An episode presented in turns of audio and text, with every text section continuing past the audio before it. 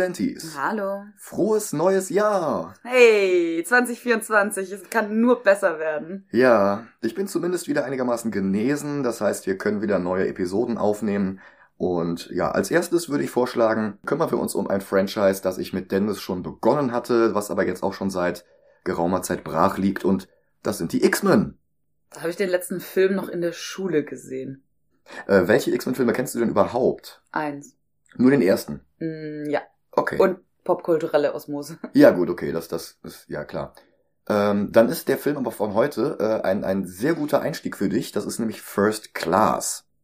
Nach den ersten drei X-Men-Filmen, zwei von dem Sexualstraftäter Brian Singer und einer von Brett Ratner. Anmerkung aus dem Schneideraum. Ich muss natürlich mutmaßlicher Sexualstraftäter sagen, weil sich Brian Singer bei seinen unzähligen Anschuldigungen immer außergerichtlich geeinigt hat, damit es nicht zu einem Urteil kommt. Ob ihn das jetzt unschuldig macht, müsst ihr selbst entscheiden. Ich denke nicht, aber ich kann es halt auch nicht definitiv sagen, ohne mich im Zweifelsfall wegen Verleumdung strafbar zu machen. Aber ihr habt ja sicherlich schon unsere Folgen dazu gehört. Danach wollte Fox der Serie einen frischen Wind geben und sie haben sich entschieden, mehrere Standalone-Filme zu einzelnen Figuren zu machen. X-Men Origins. Der erste davon war X-Men Origins Wolverine, den habe ich auch schon mit Dennis besprochen und der ist fürchterlich gewesen und der ist auch katastrophal gefloppt. Woraufhin sie den zweiten in der Pre-Production direkt umgestrickt haben. Das hätte werden sollen X-Men Origins Magneto. Über die Zeit zwischen seinem Aufenthalt im KZ und seinem Wiederauftritt als alter Mann, als Schurke, als Terrorist. Und sie hatten angefangen daran zu arbeiten und weil aber dann X-Men Origins so gefloppt ist, haben sie den komplett umgestrickt und haben gesagt, okay, wir machen einen Reboot. Wir fangen komplett bei Null an und so wie die Comics aus den 60ern waren, sind wir jetzt auch in den 60ern. Mhm. Ab der Fortsetzung wird es dann allerdings ein Zeitreise-Mischmasch, weswegen es dann auch schon wieder für Time Travel Gilantes interessant Mhm, wird. Der ist aber erstmal standalone. Singer kehrte diesmal als Produzent zurück, aber nicht als äh, Regisseur. Er hat allerdings auch an der Story mitgearbeitet. Als neuer Regisseur kam dann Matthew Vaughn ins Spiel. Der hatte angefangen so im Fahrwasser von Guy Ritchie mit so Gangsterfilmen und äh, mittlerweile kennt man ihn vor allem aus Kick-Ass, Stardust, Kingsman, also einiges an Comic-Verfilmungen. Ja, und er war tatsächlich sogar schon im Gespräch gewesen, damals den dritten X-Men-Film zu drehen. Es hatte sich dann aber nicht ergeben und Brett Ratner kam dazwischen. Jetzt hatte er eine neue Chance mit einem kompletten Neuanfang. Und er ist ziemlich gut. Wenn du den noch nicht kennst, würde ich vorschlagen, wir gucken den jetzt einfach mal und reden dann nochmal über die Details. Mhm. Also, bis gleich.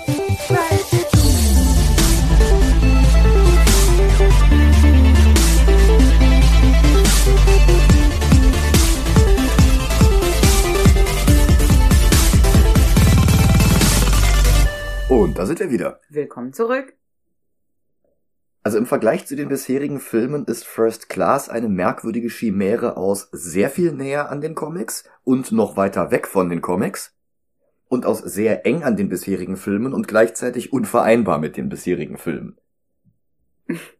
Also das, das beginnt damit, dass die erste Szene im Reboot von 2011 im Grunde identisch ist zur ersten Szene in X-Men von 2000. Da haben sie sogar dasselbe Material genommen, also dasselbe Filmmaterial. Und auch hier ist der junge Eric Lenzer im Konzentrationslager und entdeckt seine Kräfte in dem Moment, in dem er die Gitterstäbe der Eisentore verbiegt. Das ist halt ein Überrest aus dem Drehbuchentwurf, der noch ein reiner Magneto-Film war. Im fertigen Film wird parallel dazu die Geschichte des jungen Charles Xavier erzählt. Der entdeckt eines Nachts seine Mutter in der Küche, er hält sie erst für eine Einbrecherin, und damit behält er auch recht, denn diese Frau sieht zwar wie seine Mutter aus, verhält sich aber nicht so. Das ist eine junge Mystique, alias Raven. Die beiden Kinder freunden sich sofort miteinander an. Aber zurück zum kleinen Erik. Der wird zum Leiter des Lagers ins Büro gerufen. Klaus Schmidt ist der Deckname für den Mutanten Sebastian Shaw, gespielt von Kevin Bacon aus Footloose, Tremors, Flatliners, Sleepers, Mystic River und dem Guardians of the Galaxy Holiday Special. Wir beide haben den tatsächlich schon mal in einem besprochenen Film gesehen. Der war nämlich im ersten Freitag der 13. Ah. Wer war er dann? Das ist der, der äh, den Pfeil durch die Brust kriegt. oh, okay.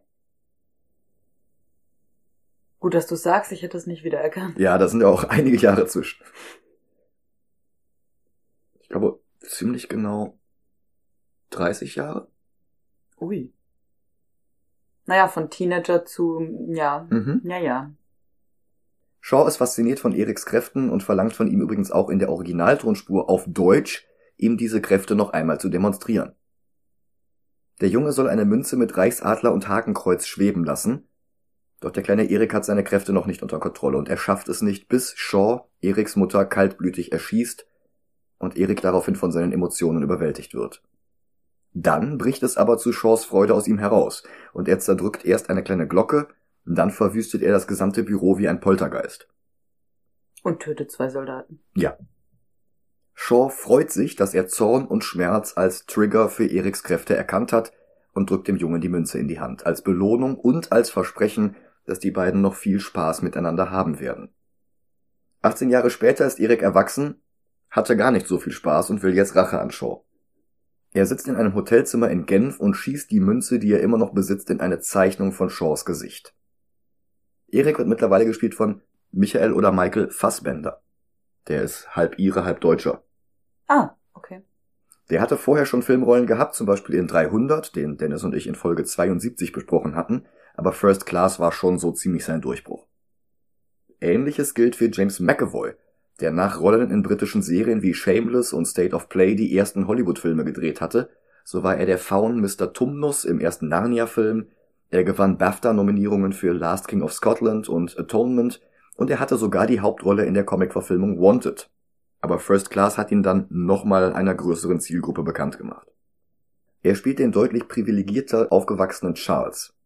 Und den treffen wir jetzt in einer Bar wieder, wo er eine Frau mit Heterochromie anbaggert, indem er die Rede über die Herkunft von Mutanten zitiert, mit der Patrick Stewart's Xavier den ersten Film eröffnet hatte. Damit macht er allerdings Raven eifersüchtig. Die ist ohnehin frustriert, weil sie mit ihren Kräften nicht so angeben kann wie Charles mit seiner Telepathie. Sie kann ja noch nicht mal ihr echtes Aussehen zeigen, sie muss sich ständig mit ihren Kräften tarnen. Das ist der Hauptkonflikt dieses Charakters in diesem Film. Sie wird mittlerweile von Jennifer Lawrence gespielt, was für die X-Men-Reihe ein Segen und ein Fluch zugleich war. Denn als First Class in die Kinos kam, hatte sie gerade ihren ersten großen Erfolg Winter's Bone hinter sich, komplett mit ihrer ersten Oscar-Nominierung. Was First Class unerwartetes Prestige verlieh, aber eben auch gleichzeitig ihre Karriere außerhalb des Franchises ankurbelte. Jetzt hatte sie allerdings bereits für mehrere Fortsetzungen der Mutantenfilme unterschrieben. Und wie sich ihr plötzlich immens gestiegener Einfluss auf diese Fortsetzungen auswirkte, das werden wir in den Episoden zu Days of Future Past, Apocalypse und Dark Phoenix noch besprechen. Auch die Australierin Rose Byrne hatte nach Anfängen in Star Wars Episode 2, Sunshine und 28 Weeks Later ihren Durchbruch im Grunde während der Produktion von First Class gehabt. Nämlich der Horrorfilm Insidious und die Komödie Bridesmaids, die beide 2011 herauskamen, bevor First Class in die Kinos kam. Darin spielt sie Moira McTaggart, eine Figur aus den Comics, dort ist sie eine Biologin und außerdem die ehemalige Geliebte von Professor Xavier, die Mutter des Schurken Proteus und spätestens seit den Miniserien House of X und Powers of Ten eine der wichtigsten Figuren im X-Men-Franchise. Tatsächlich war die Figur schon 2006 in X-Men 3 aufgetaucht, dort noch gespielt von Olivia Williams. In diesem Reboot, Prequel, Preboot, Requel ist sie eine CIA-Agentin, die einen Colonel der US Army in den Hellfire Club beschattet. Dieser Club, der bereits in X-Men 2 erwähnt wurde, basiert auf einer Doppelfolge der TV-Serie The Avengers, bei uns in Deutschland bekannt als Mit Schirmscham und Melone. Das hat nichts Bitte? mit Marvels Avengers zu tun. Ach so. Und in den Comics war es der Hellfire Club, der die Dark Phoenix Saga lostrat, in der Jean Grey oder zumindest eine Person, die wir für Jean halten sollten, von immer mächtigeren Kräften korrumpiert wurde, bis sie irgendwann eine komplette Sonne verspeiste, obwohl der benachbarte Planet von intelligentem Leben bevölkert war. Lange Geschichte haben wir zum Teil schon bei den Besprechungen von X-Men 2 und 3 angeschnitten, da werden wir auch nochmal zu kommen, wenn es um X-Men Dark Phoenix von 2019 geht. Aber egal ob Comic oder Film, Der Hellfire Club ist im Grunde eine Elitevereinigung wie der Lions Club, der Rotary Club und so weiter. Allerdings gibt es einen Inner Circle aus in der Regel vier Personen, meist zwei Königen und zwei Königinnen. Die haben in der Regel Welteroberungspläne im Sinn, allerdings wurde dieser Inner Circle auch immer mal wieder von Xaviers Vertrauten unterwandert, wie Sunspot, Angel, Sage oder Bishop. Die ersten Mitglieder, die wir in den Comics kennengelernt hatten, waren Sebastian Shaw, Emma Frost, Harry Leland und Donald Pierce. Der Film übernimmt Shaw und Frost, ersetzt die anderen beiden aber durch den Marauder Riptide, gespielt von Alex Gonzalez aus den Serien Countdown und Tierra de Lobos, und durch den Dämonen Azazel, von dem uns der Autor Chuck Austin mal glauben lassen wollte, er wäre der Vater von Nightcrawler. Das mit Nightcrawler ist nämlich eine sehr, sehr lange Geschichte. Ursprünglich vorgestellt wurde er in Giant Size X-Men 1, zusammen mit Wolverine, Storm, Colossus, Thunderbird und so weiter. Und wir konnten seine Eltern gar nicht. Dann kam irgendwann raus, dass Mystique seine Mutter ist. Und den Vater kannten wir halt auch nicht. Dann hieß es, das war irgendwie so ein deutscher Baron oder sowas. Alles nicht so ganz sicher. Und Jahre später kam dann eben Chuck Austin und sagte, nee, nee, der Vater ist Azazel. Das ist ein teleportierender Dämon aus der Hölle. Der ist gar kein Mutant. Und dieser völlig unlogische Plot besagte, dass Azazel, dieser Dämon, in der Hölle gefangen ist und da nicht raus konnte. Also teleportierte er heraus und schwängerte zig Frauen, um Mutantenkinder zu erzeugen, die alle teleportieren konnten, damit die ihn dann aus der Hölle ausbrechen konnten, aus der er ja nicht rauskam. Was? Was? du hast sofort den Widerspruch entdeckt, der Marvels Redaktion damals entgangen ist und Chuck Austin auch. Das, das ergab alles gar keinen Sinn. Hm. Das war außerdem noch eine extrem simpel erzählte Geschichte, mhm. die außerdem gleichzeitig auch noch Nightcrawler ziemlich kaputt machte. Nightcrawler hatte ja immer dieses Dämonengesicht, war aber zum einen gut gelaunt und zum anderen stark religiös. Also der war wirklich katholischer als der Papst. Aha. Und wäre beinahe sogar auch mal Papst geworden, aber das führt jetzt wirklich zu weit. Und als Nightcrawler dann feststellte, dass es den Dämon Azazel gibt, mhm. hat er seinen Glauben verloren und hat aufgehört, äh, seine Ausbildung zum Priester weiterzumachen.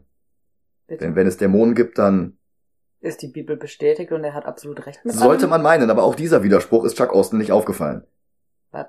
Ja, ist, also der, der, der Run von Chuck Austin ist einer der schlechtesten X-Men-Runs der Geschichte der Comics. Hm. Mhm. Das führt jetzt alles zu weit. Jahre später ist dann auch ein anderer Autor hingegangen, hat äh, Cy Spurrier, glaube ich, und er hat gesagt, okay, das ist alles Quatsch. Azazel war nie der Vater von Nightcrawler. Ah, Gott sei Dank. Weißt du, wer jetzt der Vater von Nightcrawler ist? Man kann ihn noch teleportieren, warte kurz. Äh, nein? Der Vater ist Mystique. Was? Mhm. Mystique und die Mutter ist Destiny. Ach so. Die Geliebte von Mystique. Ah. Und Mystique okay. hat sich in einen Mann geshapeshiftet, mhm, mhm, komplett mit funktionierenden Genitalien und hat dann ihre Frau geschwängert und sich dann wieder in eine Frau nämlich Mystique zurückverwandelt. Mhm. Naja, und dabei ist dann halt Nightcrawler rausgekommen. Ich bin so neidisch. Das, ja, Mystique ist irgendwie der Traum von allen non-binären Personen. ja. Ah, wie fühle ich mich denn heute? Hm, das wäre so schön. Ja, vor allen Dingen, Mystique kann ja auch alles dazwischen sein. Ja, ja. Das ist, das ist perfekt. Schön. Ja. Wir brauchen größeres Fandom um Mystique. Ja, sowieso. Und wir brauchen Fortschritte in der Wissenschaft, damit wir das auch irgendwann können. Das auch. Ähm, lass uns einfach einen Atomkrieg auslösen. das Beste an diesem Satz war das Wort einfach. ja, äh, eins noch zu Azazel. Im Film wird er gespielt von Jason Fleming aus League of Extraordinary Gentlemen, der von 2004 bis 2013 in allen Filmen von Matthew Vaughn mitspielen durfte. Danach aus irgendeinem Grund nicht mehr. Also der ist nicht in den Kingsman-Filmen und er ist auch nicht in dem Werbespot für Nike, den Vaughn gedreht hatte. Hm. Was da zwischen den beiden vorgefallen ist, ich habe keine Ahnung. Ähm, hier ist er Russe in dem Film. Azazel ist Russe? In dem Film, ja. Also er begrüßt den ähm, General mit äh, Comrade und gereicht ihm die Hand. Ja, aber Shaw spricht ja auch Deutsch und Englisch und Russisch hm. und spricht mit allen möglichen Leuten in ihrer jeweiligen Sprache. Ja, gut. Also ich also weiß. in den Comics hatte ich jetzt gelesen, ist er ähm, man weiß nicht genau, wie alt er ist und er behauptet, in Mesopotamien groß geworden zu sein, was heute äh, Westasien ist. Ja. Lassen wir Azazel mal beiseite. Kommen wir zurück zu Moira. Die verfolgt Colonel Hendry bis zum Hellfire Club und zieht sich dann bis auf die Unterwäsche aus, um als Hostess des Clubs durchzugehen und Hendry auch im Inneren beschatten zu können. Hendry wird zum Inner Circle gebeten, wo ihn Shaw erpresst, im National Military Command Center für eine Stationierung von Atomraketen auf dem Gebiet der Türkei zu stimmen. Hendry kommt dem nach, was den Kalten Krieg weiter anheizt und die Welt etwas näher an einen dritten Weltkrieg heranrückt. Als Moira ihre Vorgesetzten darüber informiert, wird ihr natürlich nicht geglaubt. Erik ist bei seiner Suche mittlerweile in Argentinien angekommen, nachdem er einen Schweizer Banker damit gefoltert hat, ihm die Füllungen aus den Zähnen zu ziehen. Das klingt aber auch gruselig. Mhm. In Argentinien ist eine Kneipe, die drei Altnazis gehört. Einer davon ist Schmidt alias Shaw. Die anderen beiden werden gespielt von Ludger Pistor aus Balko und Wilfried Hochholdinger aus diversen deutschen Krimis, Inglorious Bastards und Nach fünf im Urwald. Ähm, beide, also Ludger Pistor und Wilfried Hochholdinger, haben auch in Inglourious Bastards gespielt. Und zwar beide Ah, Pistor war auch Inglorious Bastards, Mhm. das habe ich vergessen. Und ähm, Fassbender auch, und zwar als Alliierter. Stimmt. Stimmt, dass, dass er in Inglourious Bastards war, hatte ich jetzt verdrängt, aber ja. Ich habe Pistor jetzt nicht groß nachgeschlagen. Ich wusste, dass der im, im Mhm. Balko bekannt wurde. Ich wusste, dass der im ersten Werner-Film ist. Ja, äh, nur so ein lustiges Detail am Rande. Beide ja, auf jeden Fall. Dass die gespielt im dann, selben ja. Na gut, so viele Rollen haben Deutsche in Amerika Ja, gut. nicht unbedingt zur Auswahl. Ein bisschen wie mit russischen Schauspielern in Amerika. Ja, hm. Shaw selbst ist nicht anwesend, die anderen beiden allerdings schon. Sie sind guter Laune, bis Erik ihnen eröffnet, dass sie seine Eltern auf dem Gewissen haben und dass sie jetzt entscheiden können, ob sie zuerst ihr Blut oder zuerst ihre Ehre verlieren wollen. Pistor versucht sich rauszureden mit Wir haben doch nur Befehle befolgt. Und das interpretiert Erik als gut, also zuerst das Blut und bringt sie um. Das sagt er übrigens, weil das so schön auf dem Dolch des Mannes Ja, ja, steht. genau, Blut und Ehre, ja, ja, Mhm. ja. Die komplette Szene ist in Deutsch und der in Heidelberg geborene Fassbender spricht genauso akzentfrei wie die beiden anderen. Deutlich besser als das noch etwas gebrochene Deutsch von Kevin Bacon zu Beginn des Films. Moira versucht die Mutanten des Hellfire Clubs zu verstehen und sucht dazu die Expertise der Koryphäe Charles Xavier. Und zwar gemeinsam mit ihrem Kollegen Fred Duncan. Duncan hatte seinen ersten Auftritt in den Comics bereits in X-Men 2 aus dem Jahre 1963. Er wird hier gespielt von Oliver Platt aus Die drei Musketiere und Einsame Entscheidung. Charles und Raven enthüllen der CIA die Existenz von Mutanten und dann brechen sie auch schon auf, um Shaw zu finden, weil sich die Pfade von Charles und Erik mal langsam kreuzen müssen. ähm, während er das präsentiert, ich weiß nicht, ob es in der Szene schon ist oder in der späteren, aber ähm, sieht man im Hintergrund das Röntgenbild eines DNA-Moleküls. Ach echt? Entweder in dieser Szene oder wenn er später nochmal einen Vortrag hält. Dann hatte ich gar nicht drauf geachtet. Hm. Ich bin mir nicht sicher, ob ich es mir an der richtigen Stelle chronologisch notiert habe. Hm. Aber ähm, genau, das ist so ein Röntgenkristallbild. Ähm, also sozusagen ein Foto Mhm. eines äh, DNA-Moleküls. Mit solchen Fotos wurde überhaupt erst herausgefunden, dass die DNA helixförmig ist von Rosalind Franklin. Ah, Genau, Okay. also Rosalind Franklin, die Entdeckerin der DNA-Struktur als Doppelhelix, hat genau solche Röntgenfotos gemacht. cool. Erik hat Shaw inzwischen bis auf eine Yacht verfolgt, auf der Shaw Hendry seine Energieabsorptionskräfte offenbarte und ihn mit der gespeicherten Energie einer Handgranate tötete. Und jetzt will Erik ihn endlich umbringen. Aber die Telepathin Emma Frost, gespielt von January Jones aus Mad Men, offenbart ihre sekundäre Mutation, verwandelt sich in einen lebenden Diamanten und wirft Erik ins Wasser. Diese Diamantenkraft hatte Grant Morrison 2001 in New X-Men eingeführt, als They den letzten Schritt von Emmas Faceturn vollzog und sie zum einem Mitglied der X-Men selbst machte. Zuvor war ihr Schurkenstatus aber schon aufgeweicht worden, weil sie als Lehrerin des Teenager-Teams Generation X Seite an Seite mit dem Helden Banshee arbeitete und auch den werden wir gleich noch sehen. Das war wohl übrigens so, weil sie da ständig rein und raus morpht haben, Motion Capture Suits nicht funktioniert. Mhm. Das heißt, sie haben einen Bodysuit benutzt mit Spiegeln angeklebten. Ah. Das heißt, es ist, soweit ich es verstanden habe, sogar ein praktischer Effekt. ja, zumindest teilweise. Teilweise. Der ja, Übergang vom einen zum anderen nicht, muss natürlich. Nicht. Mhm. Mhm. Emma Frosts Anwesenheit ist, glaube ich, der größte Widerspruch zur bisherigen X-Men-Film-Timeline. Denn hier ist sie eine erwachsene Frau und der Film spielt 1962. X-Men Origins Wolverine spielte über 20 Jahre später und dort war Emma Frost eine Teenagerin. Das, das geht halt nicht auf. Ja, wer weiß, was solche Diamantenkräfte alles machen können. Rückwärts altern? I mean, warum nicht? Ja, und dann kommen aber auch schon Xavier, McTaggart und Duncan an, fischen Erik aus dem Wasser, wo er vergeblich versucht hatte, Shaws U-Boot aus dem Wasser zu heben. Und sie bringen ihn in die USA zu Duncans Division X. Hier arbeitet auch der Wissenschaftler Hank McCoy, der sich noch nicht als Mutant geoutet hatte und der von Xavier versehentlich aus dem Schrank geholt wird. Hanks wissenschaftlicher Verstand hat allerdings nichts mit seiner Mutation zu tun. Die hat ihm lediglich Gorillafüße und außerordentliche Geschicklichkeit gegeben, genau wie in den Comics.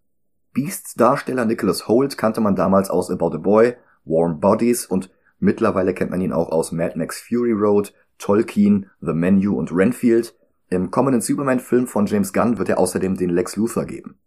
Shaw und Frost überlegen in ihrem Batman 66 U-Boot, wie sie Xavier beikommen können, und Shaw zeigt ihr seinen neuen Helm, der ihn vor Telepathie schützen kann.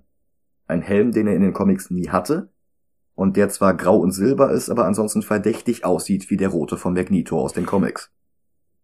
In der Division X bonden mittlerweile Hank und Raven. Hank arbeitet an einem Heilmittel gegen Mutation und sie fragt ihn, ob das auch bei ihr wirken könnte. Auch Eric und Charles freunden sich an. Shaw hat Freunde und solche könnte Eric auch brauchen.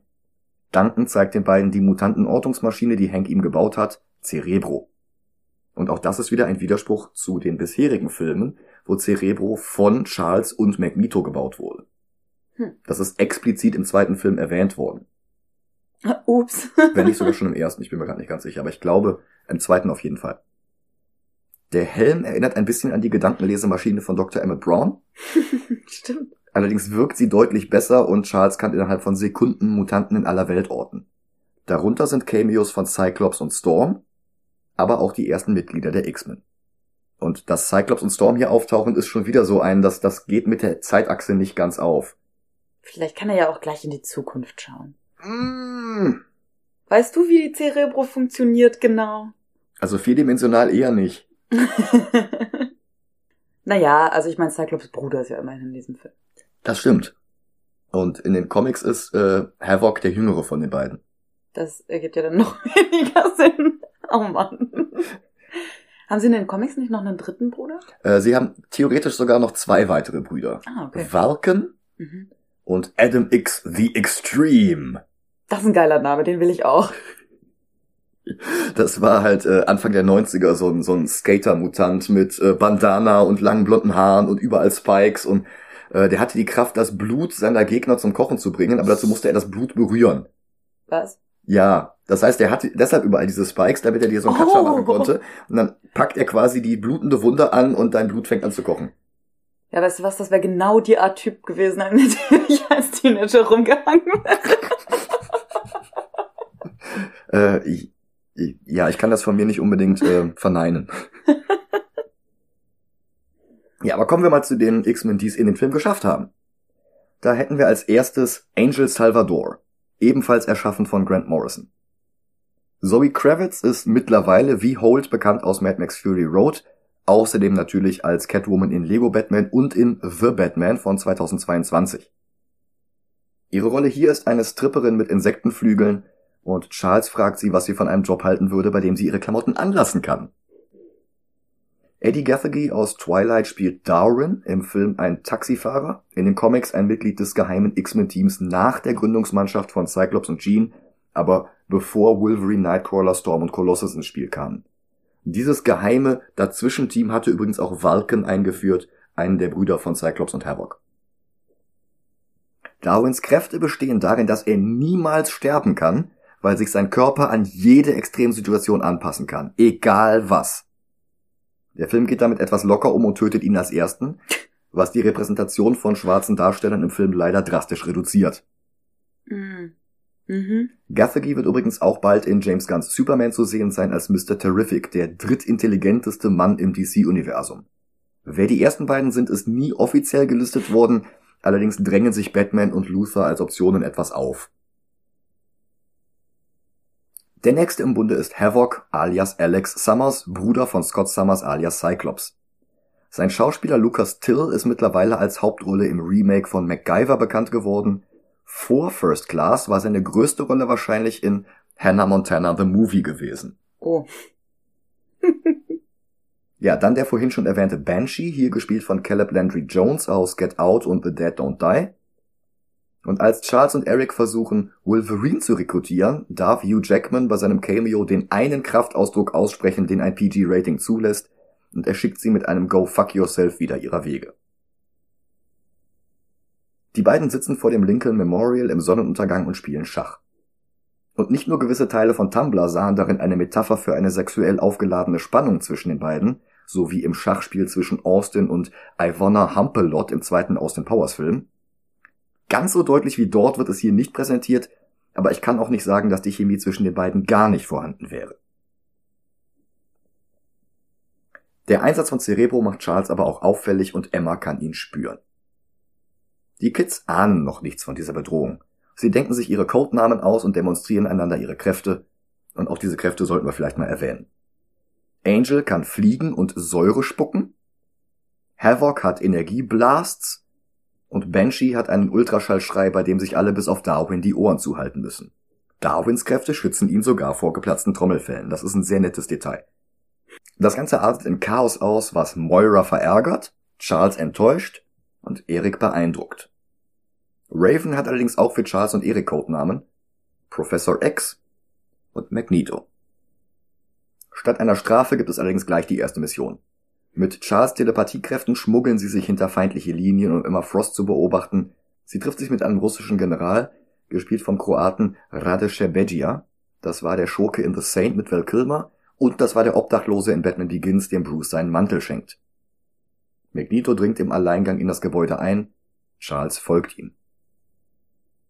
Der General glaubt, eine Lapdance von Emma Frost zu bekommen, allerdings findet der dank ihrer Kräfte ausschließlich in seinem Kopf statt, während sie gelangweilt auf dem Sofa daneben sitzt. Das finde ich schön. Das ist echt schön, ja.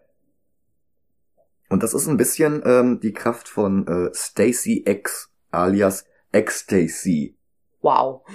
Das, Das- ist auch ein cooler Name. Ja, ein Charakter von Joe Casey und mit dem haben sie Angel so ein bisschen zusammengelegt hier. Mhm. Also Angel war eigentlich ein, ein Teenager, die von ihrem äh, Vater geprügelt wurde, bis sie dann zu Hause weggelaufen ist und sich dann der Schule angeschlossen hatte. Mhm. Und Stacy X war halt eine Stripperin und Sexworkerin, die äh, ihre Kräfte nutzte, um Gelangweilt auf der Couch zu sitzen. um ihren Freiern Orgasmen zu verschaffen, ohne tatsächlich sexuell Mhm. tätig werden zu müssen. Das war halt irgendwie so eine Pheromongeschichte. Hm, okay. Sowas wie bei Poison Ivy. In die Richtung gehend, aber nicht so offensiv wie bei Poison Ivy. Wobei sie konnte ihre Kräfte auch nutzen, um Menschen statt Orgasmen Brechreiz zu geben. Schön. Ja. Ich meine, je nach Fetisch ist es dasselbe. Ähm, ja, fair. no King Shame.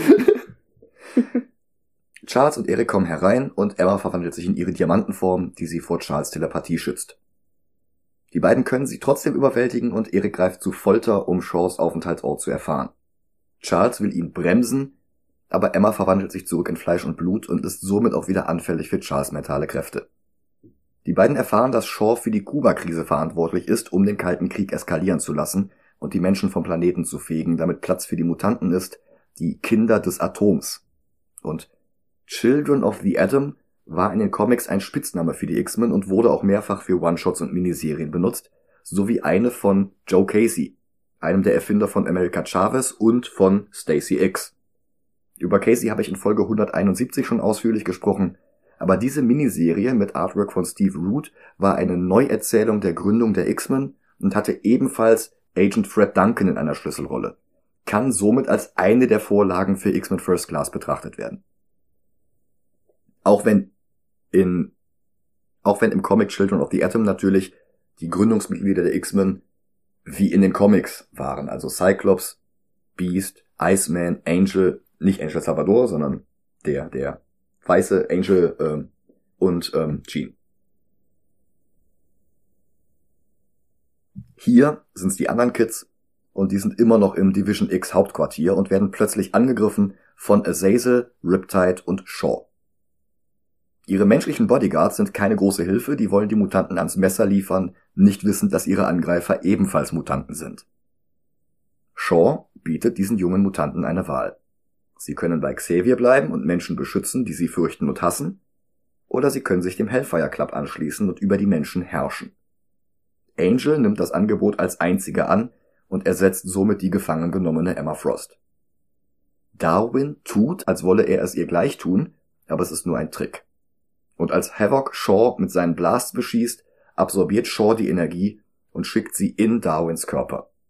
Dessen Kräfte damit eigentlich fertig werden müssten, weil sie ja alle Bedrohungen neutralisieren. Das ist ja gerade seine Kraft. Im Film ist dieser eine Blast dann aber plötzlich zu viel und Darwin zerfällt zu Staub. Es ist ziemlich armselig. Übrigens gab es einen äh, unglücklichen Cut, wie ich fand. Shaw hält seine Rede. Mhm. Ähm, ihr könnt äh, mit mir kommen und frei sein oder euch von den Menschen versklaven lassen und dabei auf einen von zwei schwarzen Cast-Membern zu zoomen, ist irgendwie sehr unglücklich. Ja, und dass der dann halt auch noch stirbt, ist äh, nochmal unglücklicher. Ja. Dann kümmert sich Shaw wieder um den russischen General und bedrängt ihn, die Kuba-Krise auszulösen. Charles und Eric kommen nach ihrer Mission hingegen bei Division X an und nehmen Darwins Tod zum Anlass, um das Team besser auf kommende Gefahren vorzubereiten. Kommen sie ja früh drauf. Das Division X Grundstück können sie nicht nutzen, denn Shaw kennt es jetzt, also ziehen sie um in Xaviers Herrenhaus in Westchester und in die Bunkeranlage darunter, die Xaviers Stiefvater hatte bauen lassen. Ein Stiefvater, den es auch in den Comics gegeben hatte, das war Dr. Kurt Marco, der Vater von Kane Marco, dem Juggernaut. Der im Comic der Stiefbruder von Charles war. Im Film war es einfach nur irgendein Mutant. Und in den Comics ist der Juggernaut noch, nicht mal ein Mutant. Der hm. kriegt die Kräfte aus dem Rubin von Cytorak. Das ist irgendwie so eine Gottheit, die auch in den Doctor Strange Comics immer wieder erwähnt wird. Im Pentagon wird inzwischen auf die Provokation durch die Russen reagiert und der Secretary of State, gespielt von Ray Wise aus Twin Peaks, Robocop und Reaper, macht sich bereit für den kommenden Atomkrieg. Das wiederum provoziert den russischen General und sogar John F. Kennedy kommt ins Spiel in Form von Archivmaterial. Auch Charles und Eric wollen ihre Kräfte weiter trainieren, aber Xavier weigert sich, Eric eine Pistole an den Kopf zu halten und abzudrücken, damit Eric versuchen kann, die Kugel abzufangen. Hätten sie das mal besser geübt. Mhm. Stattdessen hilft er den Kids, ihre Kräfte zu verbessern. Havoc darf im Bunker alles rauslassen, ohne Rücksicht auf seine Umgebung, und schon bald macht er Fortschritte, vor allem als ihm Hank einen Anzug baut, mit dem er seine Energien gezielter bündeln kann. Banshee bekommt mechanische Gleitflügel wie ein Flughörnchen und auch dieser schwarz-gelb gestreifte Look stammt direkt aus den Comics.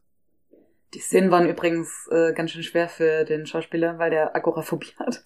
Uh. Aber nach anfänglichen Schwierigkeiten schafft er es sogar, sich mit seinem Ultraschallschrei Auftrieb zu verleihen, wie in den toten Bäumen. Beast muss lernen, seine Füße richtig einzusetzen und schon bald überrundet er Charles. Allerdings macht sich Havoc über Hanks Füße lustig, was den wieder in die Isolation zurücktreibt. Magneto hilft in der Zwischenzeit Mystique. Sie muss lernen, sich selbst zu akzeptieren. Wenn sie ihre wahre, blaue Gestalt annimmt, dann braucht sie keine Konzentration auf Tarnung zu verschwenden und kann sich ganz ihren Aufgaben widmen. Ja, Eric selbst hat sein volles Potenzial aber immer noch nicht erreicht. Charles versucht ihm telepathisch zu helfen. Vielleicht sind es ja nicht nur negative Emotionen, die ihn antreiben. Und er holt eine der schönsten Kindheitserinnerungen an die Oberfläche.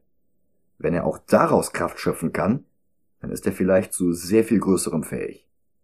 Und tatsächlich schafft er es jetzt, die gigantische Satellitenschüssel zu bewegen, die Teil von Cerebro ist und von der aus Banshee vorhin erfolgreich abgesprungen war, um seinen Flug zu starten. Dann wird aber auch schon eine Rede von Präsident Kennedy im Fernsehen übertragen und die unvermeidbare Konfrontation rückt immer näher. Shaw stößt mit Angel darauf an. Und Mystique bekommt Besuch von Hank.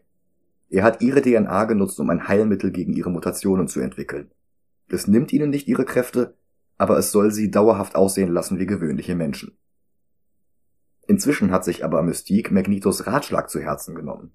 Sie sind anders als gewöhnliche Menschen und sie sollten nicht versuchen müssen, sich an gewöhnliche Menschen anzupassen. Hank sieht das anders. Er findet Mystiques blaue Form geradezu hässlich. Ihre Jennifer Lawrence Form allerdings hübsch. Und er lässt ihr eine Spritze da und geht mit der anderen aus dem Zimmer. Das ist natürlich eine sehr, sehr offensichtliche Metapher für reale Minderheiten und für den Konflikt zwischen offen zur Schau gestellter Pride und dem Wunsch, keine Zielscheibe für rassistische, homo- oder transphobe Flachzangen zu bieten. Leider bleibt es jetzt dabei und es wird nicht noch tiefer aufgegriffen. Charles und Eric spielen weiter Schach. Und leider bleibt es dabei und es wird nicht noch tiefer aufgegriffen. Hank spritzt sich das Mittel direkt in seinen grotesken Fuß, allerdings wirkt es nicht so, wie er vorhergesehen hatte. Stattdessen mutiert es ihn weiter zu einem blau bepelzten Monster. Und das ist eine weitere Parallele zu den Comics, allerdings läuft es dort etwas anders ab. In den Comics war Hank etwa ein Jahr nach dem Canceln der ersten X-Men-Heftserie in der Anthologie Amazing Adventures Undercover bei der Brand Corporation. Das ist eine der zahlreichen kriminellen Konzerne, von denen wir immer noch glauben sollen, sie seien im Kapitalismus die Ausnahme und nicht die Regel. Hank entwickelte das Serum, damit man ihn vorübergehend nicht als Beast von den X-Men erkennt und weil Autor Steve Englehart an den Erfolg von Marvels Werewolf by Night anknüpfen wollte. Beast schaffte es allerdings später nicht, sich auch wieder zurückzuverwandeln. Stattdessen fügte er sich seinem Schicksal und trat den Avengers bei. Jahre später ließ Grant Morrison ihn sogar noch weiter mutieren zu einem löwenähnlichen blauen Beast, inspiriert von Ron Perlmans Charakter in James Cameron Beauty and the Beast Fernsehserie. Seitdem änderte sich Beasts Aussehen noch ein paar Mal, aber wieder menschlich wurde er nie. In Erics Schlafzimmer erwartet ihn Mystique. Als er sie ablehnt, verwandelt sie sich kurz in Rebecca Romine aus den ersten X-Men-Filmen, aber Eric will die echte Mystique sehen. Sie wird zur blonden Jennifer Lawrence, aber auch das ist ihm noch nicht echt genug. Erst als sie sich in die schuppige blaue Gestalt mit den roten Haaren verwandelt, kommentiert Eric Perfection.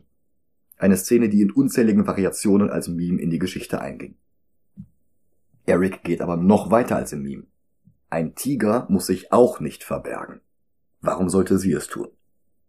Und in diesem blauen, quasi nackten Look geht sie in die Küche, wo sie 18 Jahre zuvor Charles das erste Mal getroffen hatte. Und Charles ist entsetzt, er will sie nicht so sehen. Und der Konflikt zwischen den beiden verschärft sich genauso wie der Konflikt zwischen den USA und der UdSSR. Wobei ich mir nicht sicher bin, ob es wirklich um die blaue Gestalt geht oder um die Tatsache, dass sie nackt ist und er sie als äh, Schwesterfigur sieht, die er nicht nackt sehen will. Ja, Allerdings hatte sie vorher auch gesagt, würdest du mich daten? Und nope. er hat gesagt, ja klar, jeder wäre froh, wenn er dich daten könnte. Er hat könnte. allerdings auch gesagt, er kann so nicht über sie nachdenken, weil sie seine Schwester ist und das falsch wäre. Ja, aber erst als sie dann ihre blaue Gestalt ins Spiel brachte. Also es, als er noch dachte, mm. es ging hm. darum, eine blonde, mm. pinke ja, okay, Mystique äh, zu daten, da sagte er nur, jeder wäre froh, wenn mhm. er dich daten könnte. Und als sie dann ihre blaue Gestalt ins Spiel brachte, da ist er umgeschwungen. Hm. Das wird aber auch noch in den kommenden Filmen ein Stück weit aufgegriffen, wenn auch nie so tief, wie wir es gerne hätten. Mhm. Hank hinterlässt den anderen einen Kasten mit Kostümen und mit der Nachricht, er treffe sie am Hangar. Und in diesen Kostümen, die stark von den Kostümen der ersten Schulklasse in X-Men 1 von 63 inspiriert sind, treffen sie auf den mutierten Hank, dessen Gesicht wie bei Morrison jetzt katzenhafte Züge hat. Und ein Gesicht, das fertig mutiert, irgendwie niedlich aussieht. Ja.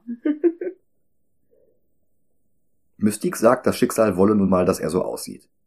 Das ist seine wahre Form. Die anderen akzeptieren ihn jetzt auch so und er bekommt den Codenamen Beast. Mit dem von Hank gebauten Jet brechen sie zu den Antillen auf, um einen Weltkrieg zu verhindern. Dort sind nämlich mittlerweile Kriegsschiffe von beiden Parteien neben einem russischen Frachter aufgezogen und Azazel stachelt sie vom Frachter aus weiter an. Xavier stellt eine telepathische Verbindung her und lässt die Russen auf ihren eigenen Frachter schießen, um die Lage zu deeskalieren. Bloß Shaw können sie nicht orten und einen stärkeren Radar haben sie nicht. Bis Banshee eine Idee hat. Er fliegt dicht über der Meeresoberfläche, taucht dann sogar ins Wasser ein und nutzt seinen Schrei als Sonar. Er ortet Shaw und der absorbiert inzwischen die Brennstäbe aus seinem Atom-U-Boot und macht sich für den Showdown bereit. für den Showdown.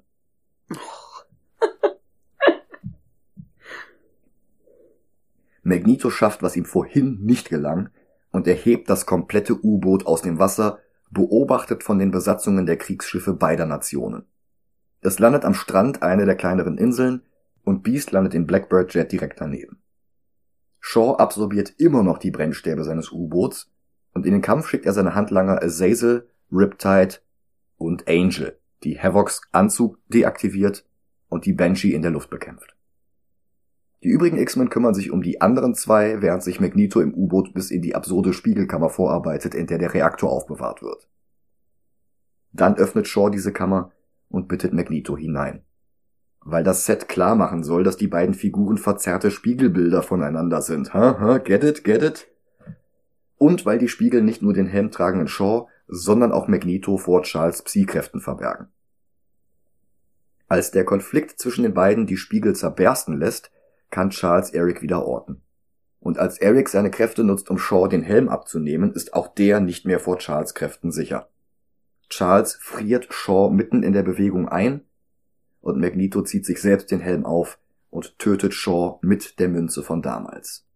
My name is Magneto Montoya. You killed my mother. Prepare to die.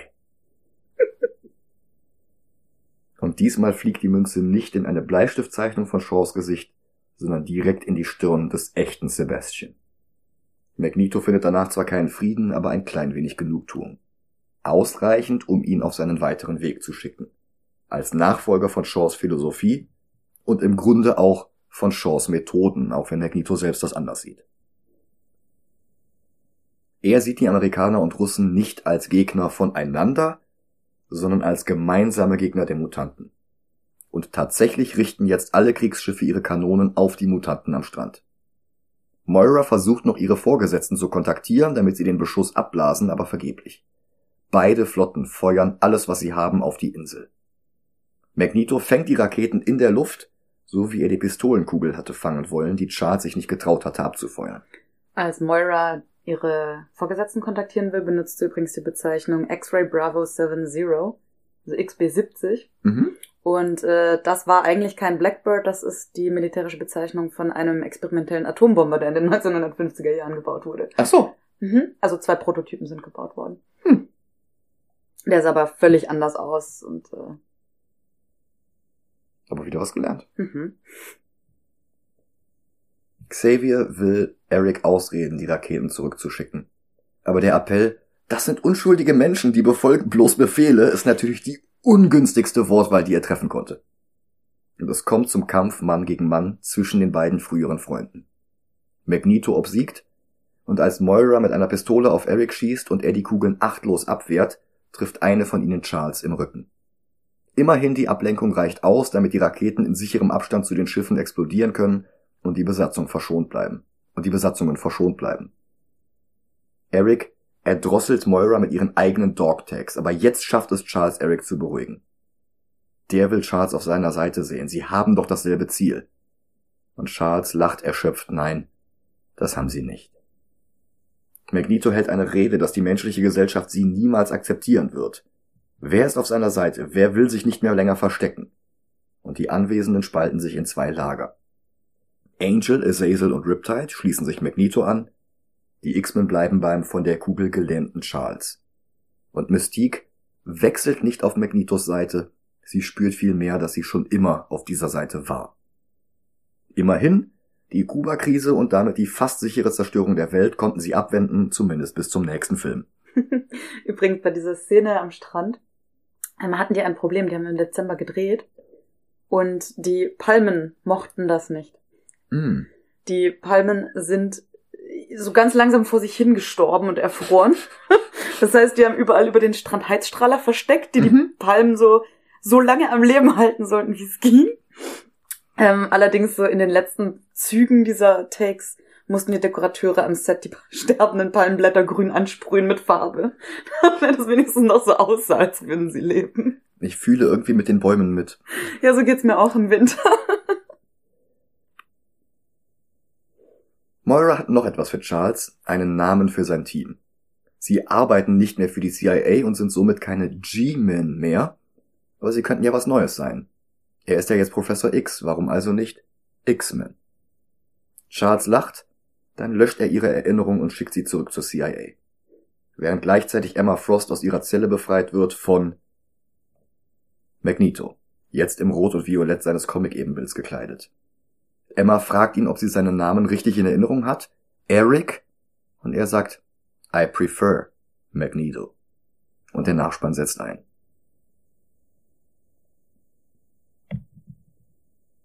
Der ist gut. Ja. Der ist nicht perfekt, der ist hier und da etwas zu plump und geht an anderen Stellen einfach wirklich nicht tief genug. Aber er macht seine Sache schon ziemlich gut. Ähm, James McAvoy hat sich übrigens den Kopf rasiert für diesen Film, weil er ja wusste, dass er Charles Xavier spielen wird, bevor ihm gesagt wurde, dass er in diesem Film Haare haben soll. Ähm, deswegen musste er zu Beginn der Dreharbeiten noch Extensions tragen. ja, tatsächlich wird er erst in zwei Filmen mhm. eine Glatze bekommen. Der bisher höchst gerankte X-Men-Film ist X-Men 2 auf Platz 18. Zwischen Captain America 1 und American Splendor. Der nächste X-Men-Film ist X-Men 1 auf Platz 49. Ich finde First Class auf jeden Fall besser als X-Men 1. Ich weiß nicht, ob ich ihn besser als X-Men 2 finde. Ich habe X-Men 2 nicht, nicht vor meinem geistigen Auge. Das ist der mit Nightcrawler? Nee, habe ich nicht gesehen. Okay. hm. Gucken wir noch mal, was wir sonst noch so dazwischen haben. Ähm, hast du Eternals gesehen? Nein. Batman 66. Ja. Road to Perdition. Nee. Äh, der erste Blade. Äh, ich glaube schon, ja. Dann haben wir den ersten Spider-Man. Den habe ich gesehen. Mehrere Guardians of the Galaxy Filme, alle dicht beieinander.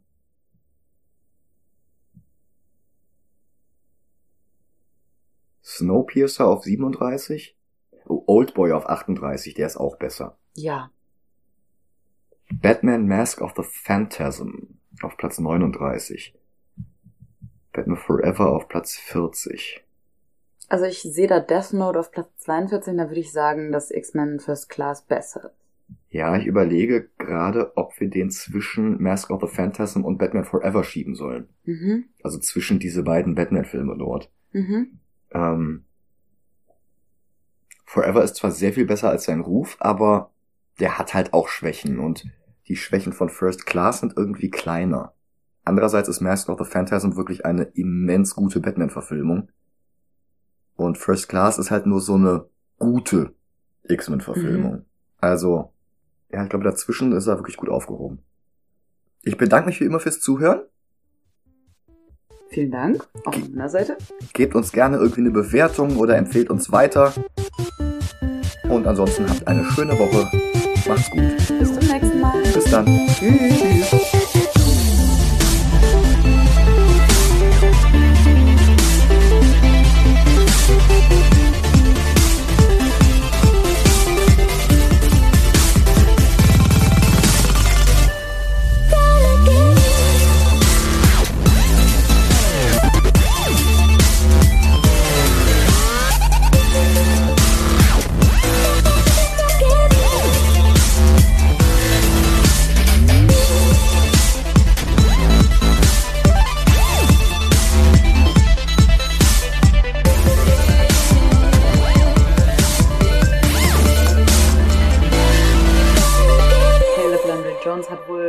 Den Film vorgesprochen, ohne zu wissen, für welche Rolle genau. Äh, meinte aber, naja, ich hab, ich bin blass, ich habe rote Haare, ich habe Sommersprossen. Es wird nicht Batman, Robin oder Spider-Man sein. ja.